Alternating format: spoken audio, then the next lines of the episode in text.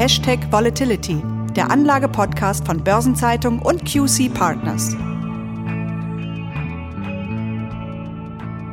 Herzlich willkommen. Ich begrüße Sie zu einer neuen Ausgabe von Hashtag Volatility. Mein Name ist Christiane Lang. Ich bin Redakteurin bei der Börsenzeitung und ich spreche mit Thomas Altmann, Partner und Leiter des Portfolio-Managements bei QC Partners. Wir nehmen diese Episode aufgrund der aktuellen Situation wieder im Remote-Verfahren auf und deshalb bitten wir Sie, die damit verbundene geringfügige Verminderung der Tonqualität zu entschuldigen. Es sind historische Zeiten für die USA. Der Machtwechsel von Donald Trump auf Joe Biden ist alles andere als ruhig verlaufen. Angefangen von Trumps Leugnung seiner Niederlage, seinem Wahn, die Wahl sei gestohlen worden, bis hin zum Sturm auf das Kapitol am 6. Januar, zu dem er seine Anhänger aufgestachelt hat, das wiederum zum zweiten Impeachment-Verfahren geführt hat, das ist bislang ohne Beispiel. Für die Märkte scheint das alles jedoch wenig Relevanz zu haben. Der blutige Aufstand am 6. Januar hat die Börsianer quasi kalt gelassen. Im Fokus stand für die Marktteilnehmer allein die neue demokratische Mehrheit in beiden Kammern des Kongresses, sodass die Börsen hausierten. Anton Börner, der Präsident des Deutschen Außenhandelsverbandes, hat das ein bisschen erklärt und gesagt, die Bilder tun weh, aber Gott sei Dank ist der Spuk bald vorbei und Licht am Horizont zu sehen. Herr Altmann, ist dieses Statement exemplarisch für die Märkte? Ja, das ist zumindest das, wovon auch die Börsen im Moment ausgehen. Die Börsen haben auf die blaue Welle, die jetzt auch Washington bzw. die gesamte USA fegt, mit einem Freudensprung reagiert. Denn nach den Stichwahlen in Georgia ist jetzt klar, dass die Demokraten nicht nur den Präsidenten und die Mehrheit im Repräsentantenhaus stellen, im Senat haben die Demokraten die Pattsituation herbeigeführt und bei Stimmengleichheit hat dann die neue Vizepräsidentin Kamala Harris die entscheidende Stimme. Das bedeutet nichts anderes, als dass Joe Biden zumindest in den ersten beiden Jahren seiner Präsidentschaft durchregieren kann. Und da sich Biden und seine Demokraten schon im Wahlkampf für größere Hilfspakete stark gemacht haben und genau das jetzt auch einlösen, kommen sie im Moment eben auch am Aktienmarkt sehr positiv an. Aber könnte das nicht ein zu kurzfristiger Blick sein? Immerhin hat der Sturm auf das Kapitol mit vier Toten ja nun drastisch vor Augen geführt, wie gespalten die Amerikaner sind und dass extreme Trump-Anhänger vor gar nichts zurückschrecken. Und so schnell lassen sich die Gräben ja auch nicht zuschütten. Das heißt, eine lang anhaltende Destabilisierung der amerikanischen Demokratie ist gar nicht so undenkbar. Ja, an den Börsen überwiegt im Moment die Hoffnung und wahrscheinlich auch die Überzeugung, dass der Sturm auf das Kapitol eben nicht der Auftakt zu landesweiten Unruhen oder gar Aufständen war. Sollte sich das als falsch herausstellen, dann würden sicherlich auch die Aktienmärkte heftig reagieren. Aufstände oder sogar Bürgerkriege würden die USA politisch und wirtschaftlich schwächen und möglicherweise sogar vorübergehend lahmlegen. Ich hoffe aber und ich gehe auch davon aus, dass die amerikanische Demokratie stark und wehrhaft genug ist, um eben nicht dauerhaft destabilisiert zu werden. Welche Konsequenzen können denn andauernde Grabenkämpfe innerhalb der Gesellschaft und eben anhaltende Angriffe von Trump-Anhängern auf die beiden Regierungen für Wirtschaft und Politik haben? Man muss sich ja fragen, ob sich die USA ausreichend auf die internationale Wirtschaftspolitik und die internationalen Beziehungen überhaupt konzentrieren können. Ja, es ist klar, dass die USA politisch und wirtschaftlich die Nummer eins in der Welt sein wollen und dass China hier mittlerweile zum größten Rivalen geworden ist, das ist auch klar. Und um eben diese Rolle als Nummer eins behaupten zu können, muss Joe Biden sicherlich einen großen Teil seiner Zeit in die Außen- und in die Handelspolitik investieren. Allerdings wird Joe Biden zumindest anfangs mehr Zeit mit Innenpolitik verbringen müssen, als ihm vielleicht lieb ist. Denn aus den aktuell gespaltenen Staaten von Amerika wieder die Vereinigten Staaten von Amerika zu machen, das muss und das wird auf seiner politischen To-Do-Liste ganz weit oben stehen. Die Angriffe von Trump und seinen verbündeten Politikerinnen und Politikern werden sicherlich weitergehen. Hier beginnt ja schon jetzt das Positionieren für die Midterm-Wahlen im November 2022, bei der die Republikaner die blaue Welle dann wieder brechen wollen. Mhm. Also viel Zeit bleibt gar nicht. Aber jetzt ist sie erst einmal da, die blaue Welle. Und einige Analysten, zum Beispiel von Goldman Sachs und Morgan Stanley, haben die Wachstumsprognosen für die USA erhöht, weil Biden nun seine Konjunkturhilfen problemlos durchsetzen kann. Erwarten Sie ebenfalls ein über den bisherigen Erwartungen liegendes Wachstum? Und das würde sich auch positiv auf Deutschland und Europa auswirken. Ja, die Wirtschaft bekommt zumindest unter Biden zunächst das Beste aus allen Welten höhere Unterstützungen für die US-Bevölkerung, die im Idealfall auf den Privatkonsum durchschlagen, dazu staatliche Investitionsprogramme, die zusätzliche Aufträge und im besten Fall sogar zusätzliche Jobs bedeuten.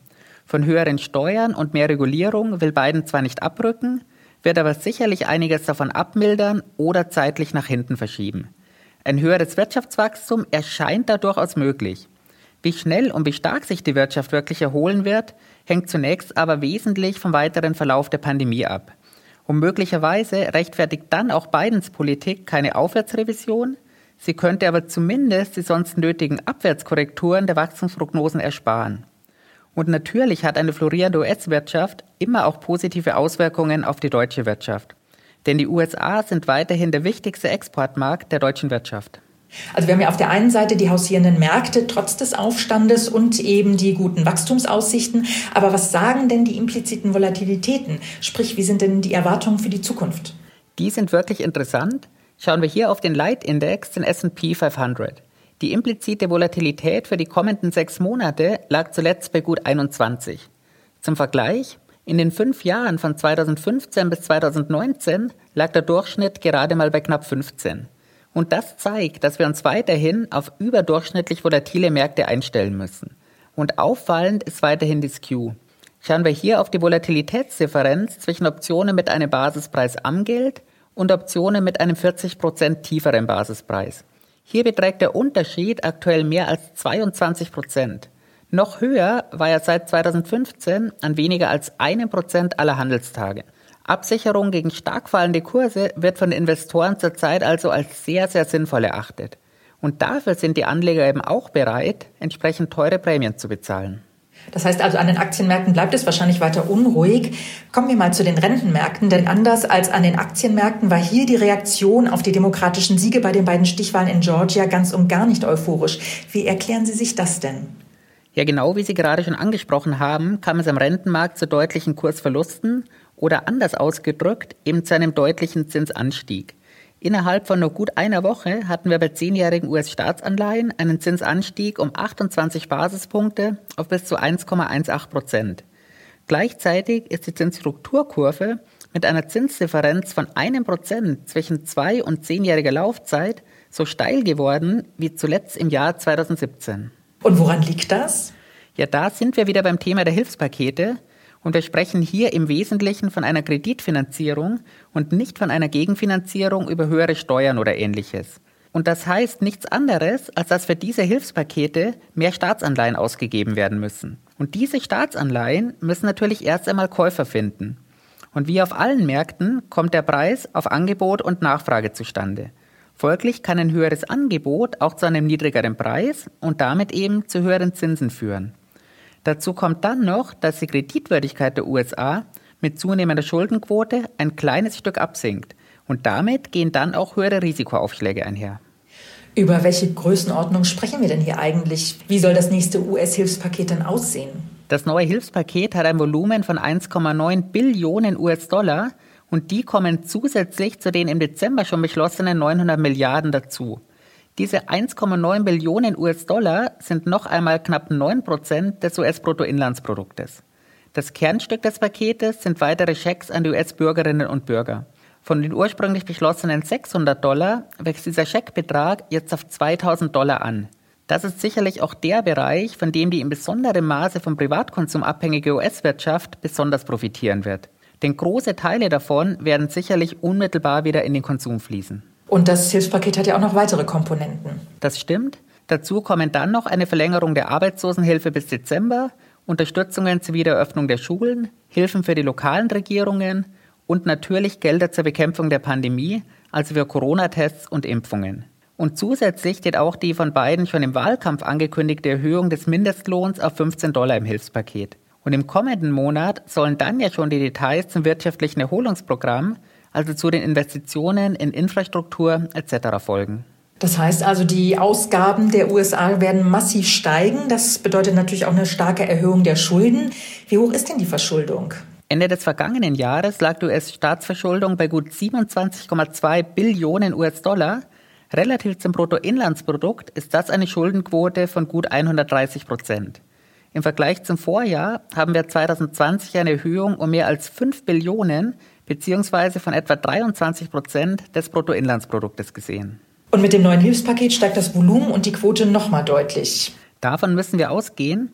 Es gibt durchaus schon Prognosen, die die Staatsverschuldung in den kommenden 25 bis 30 Jahren in Richtung 200 Prozent des Bruttoinlandsproduktes laufen sehen.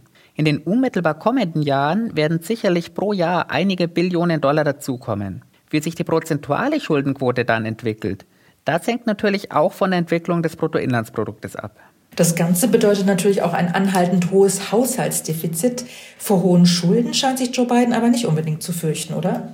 Ganz genau. Das Haushaltsdefizit lag zuletzt auf einem Rekordminus von mehr als 15 Prozent. Im Nachgang der Finanzkrise wurde nur ein Spitzenwert von 10 Prozent erreicht. Das Minus wird sich sicherlich von den 15 Prozent entfernen. Der Haushaltssaldo wird aber über die kommenden Jahre tiefrot bleiben. Um auf den zweiten Teil Ihrer Frage zu kommen, Angst vor neuen Schulden hat Biden aktuell nicht. Ganz im Gegenteil. Der Obama-Regierung, der er als Vizepräsident angehörte, wird häufig vorgeworfen, im Nachgang der Finanzkrise nicht genug investiert und so die wirtschaftliche Erholung verlangsamt zu haben. Und diesen Vorwurf wird sich Joe Biden sicherlich nicht ein zweites Mal anhören wollen.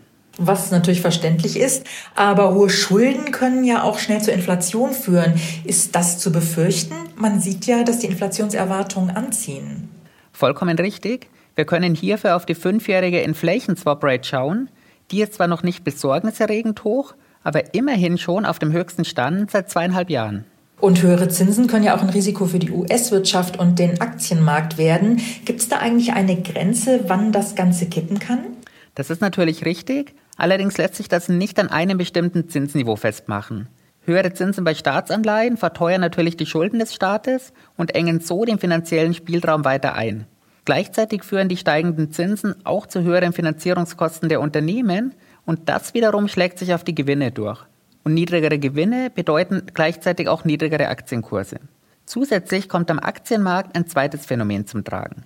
Mit den steigenden Zinsen werden Staats- und vor allem auch Unternehmensanleihen zu einer attraktiveren Alternative zu Aktien.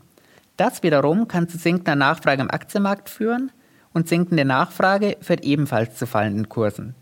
Eine ähnliche Situation hatten wir übrigens Anfang 2018, als steigende Inflationserwartungen und steigende Zinsen zu einem scharfen Sell-off am Aktienmarkt geführt haben. Das heißt also, für die Zukunft sieht es relativ unsicher am Aktienmarkt aus. Kommen wir aber nochmal zur aktuellen Situation. Die blaue Welle, also die demokratische Oberhand im Kongress, hat zu hausierenden Aktienmärkten geführt.